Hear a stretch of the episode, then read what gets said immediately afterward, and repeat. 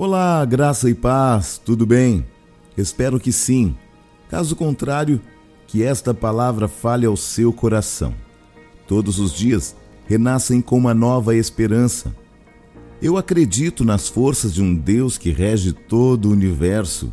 Ele é o meu mestre, minha luz, meu caminho, minha verdade, minha vida.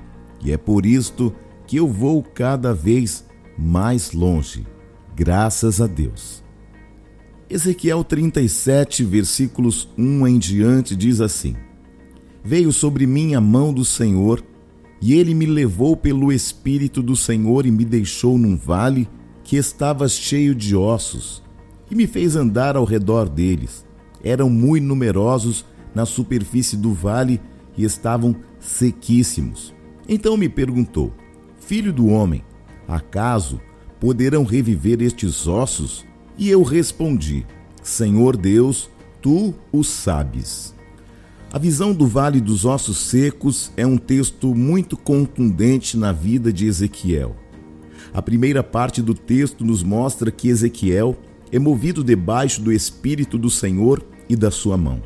Para organizar as coisas da terra, precisamos nos mover de acordo com o céu. Deus é amor e um profeta legítimo ama através do amor de Deus. Amar é algo que a relação com o céu nos ensina. Se profetizamos o que conhecemos, nossa palavra é vento. Mas se profetizamos o que entendemos em Deus e efetivamente vivemos, então a palavra se cumpre. Deus não salvou o mundo por necessidade, Deus salvou o mundo por amor. Vamos nos intelectualizando demais e perdemos o cheiro da intimidade. A profecia divinamente inspirada leva a profecia a envolver-se com a realidade que denuncia. Temos muitos arautos que neste tempo têm soado uma trombeta e cumprido o seu encargo de entregar a mensagem, mas não se comprometem verdadeiramente com a causa que carregam. Apontar o problema é fácil. Temos que fazer o que poucos estão fazendo e não o que muitos fazem. Desafiador é ter coragem de enfrentar a situação que está sendo denunciada. Um profeta no padrão de Deus sempre será movido por causas que tocam o coração do Pai. Não podemos simplesmente profetizar aos quatro cantos e sair do propósito como se a responsabilidade não fosse nossa também. Precisamos permanecer nele e tomar iniciativas para ações transformadoras. Muitas vezes o que ocorre é que nós só enxergamos o problema dos outros e somos incapazes de rever o nosso comportamento e buscar arrependimento em nossas ações. Somos prontos a falar demais, expomos o problema alheio, denunciamos o que não concordamos e assim descobrimos a nudez de nosso irmão. Enquanto há inúmeros ajustes a serem feitos em nossa própria vida, nos tornando indolentes com nossas falhas erros e pecados. O que determina minha vitória não são somente as minhas escolhas, mas principalmente as minhas renúncias. Deus não apenas mostra o vale ao profeta, mas o coloca no meio de um cemitério com a responsabilidade de trazer a vida mediante um comando dos céus. Perceba o mar. Uma onda imensa e imponente desce e arrebenta na praia para ser engolida por outra que a persegue. Os profetas que Deus precisa levantar neste tempo serão quebrantados e humildes para estar no lugar que o Senhor os indicar. Os céus não confiarão verdades profundas a quem não se identifica com a dor do coração de Deus e piedosamente expressa amor. Suas palavras serão encharcadas de unção mas sobretudo de compaixão. Eles liberarão no reino palavras-chave para um tempo, mas as suas vidas estarão entranhadas de responsabilidade. A autoridade no reino no espírito vem através da renúncia que um profeta está disposto a ter em relação aos que o move. A sabedoria de Ezequiel me impressiona.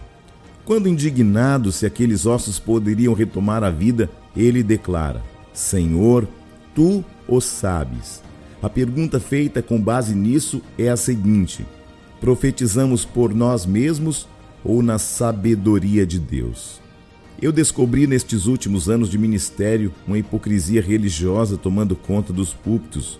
Muitos falam muitas coisas porque debaixo do caráter de Cristo todos estão alinhados com o são, mas fora das plataformas suas vidas não refletem o que dizem.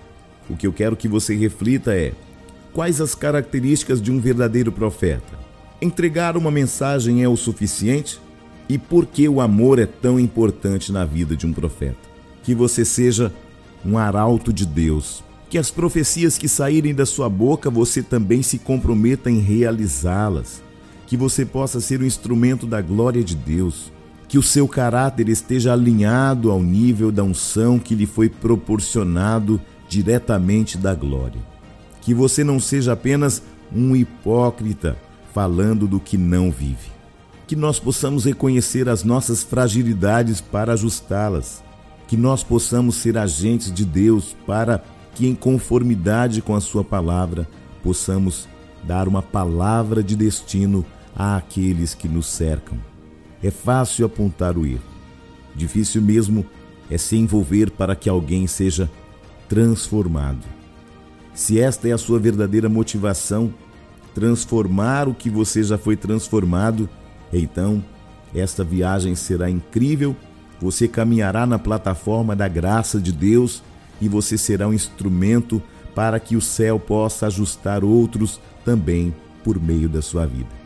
Eu faço votos que você possa entender esta mensagem, que ela possa despertar o verdadeiro caráter de um profeta ao seu coração.